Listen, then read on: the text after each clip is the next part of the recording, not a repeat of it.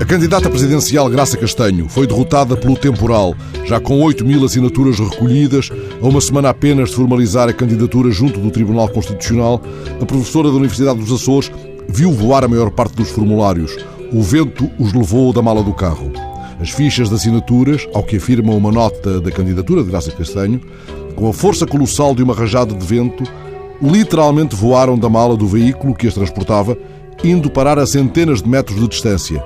Em escassos segundos, continua a nota, perto de 6 mil folhas, pela ação do vento e da chuva, ficaram destruídas. Ora, uma candidatura não se confunde com a vida de um candidato, é certo, por mais que ele se lhe entregue. Isso acautelado, convenhamos que não é de bom tom recomendar a Graça Castanho o conforto de um célebre poema do grande Manuel Bandeira. O vento varria as folhas, o vento varria os frutos, o vento varria as flores e a minha vida ficava cada vez mais cheia de frutos, de flores, de folhas. Ao contrário do que acontece no poema de Bandeira, o desatino do vento há de ter instalado uma irreparável perda, um vazio que nem Sísifo poderia carregar. Nem Caíme, sussurrando na canção praieira, vamos chamar o vento. O vento de Caíme é, aliás, um vento que tudo liga. Vento que dá na vela, vela que leva o barco, barco que leva a gente, gente que leva o peixe, peixe que dá dinheiro, Curimã. Lambaio. Curimã, Lambaio, este vento traiçoeiro.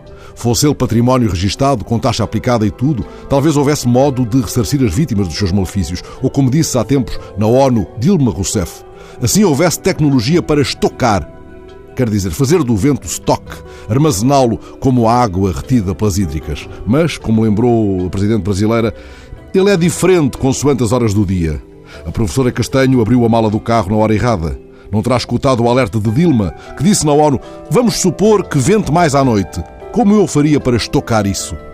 E Dilma nem imagina o poder do anticiclone. Em setembro, um deputado federal do Piauí propôs que o vento seja património da União e que o Estado receba royalties a partir da geração de energia eólica. A cada um, este deputado chama-se Heráclito Fortes. Herdou o nome do pai da dialética, aquele para quem tudo flui. Heráclito de Éfeso. Foi ele que avisou não podemos entrar duas vezes no mesmo rio, pois quando isso acontece, já não somos o mesmo e já as águas serão outras. Assim, para a candidata Graça Castanho, não resta senão esperar por novos ventos e por novas tempestades, pensando duas vezes, pelo menos, antes de abrir a mala do carro.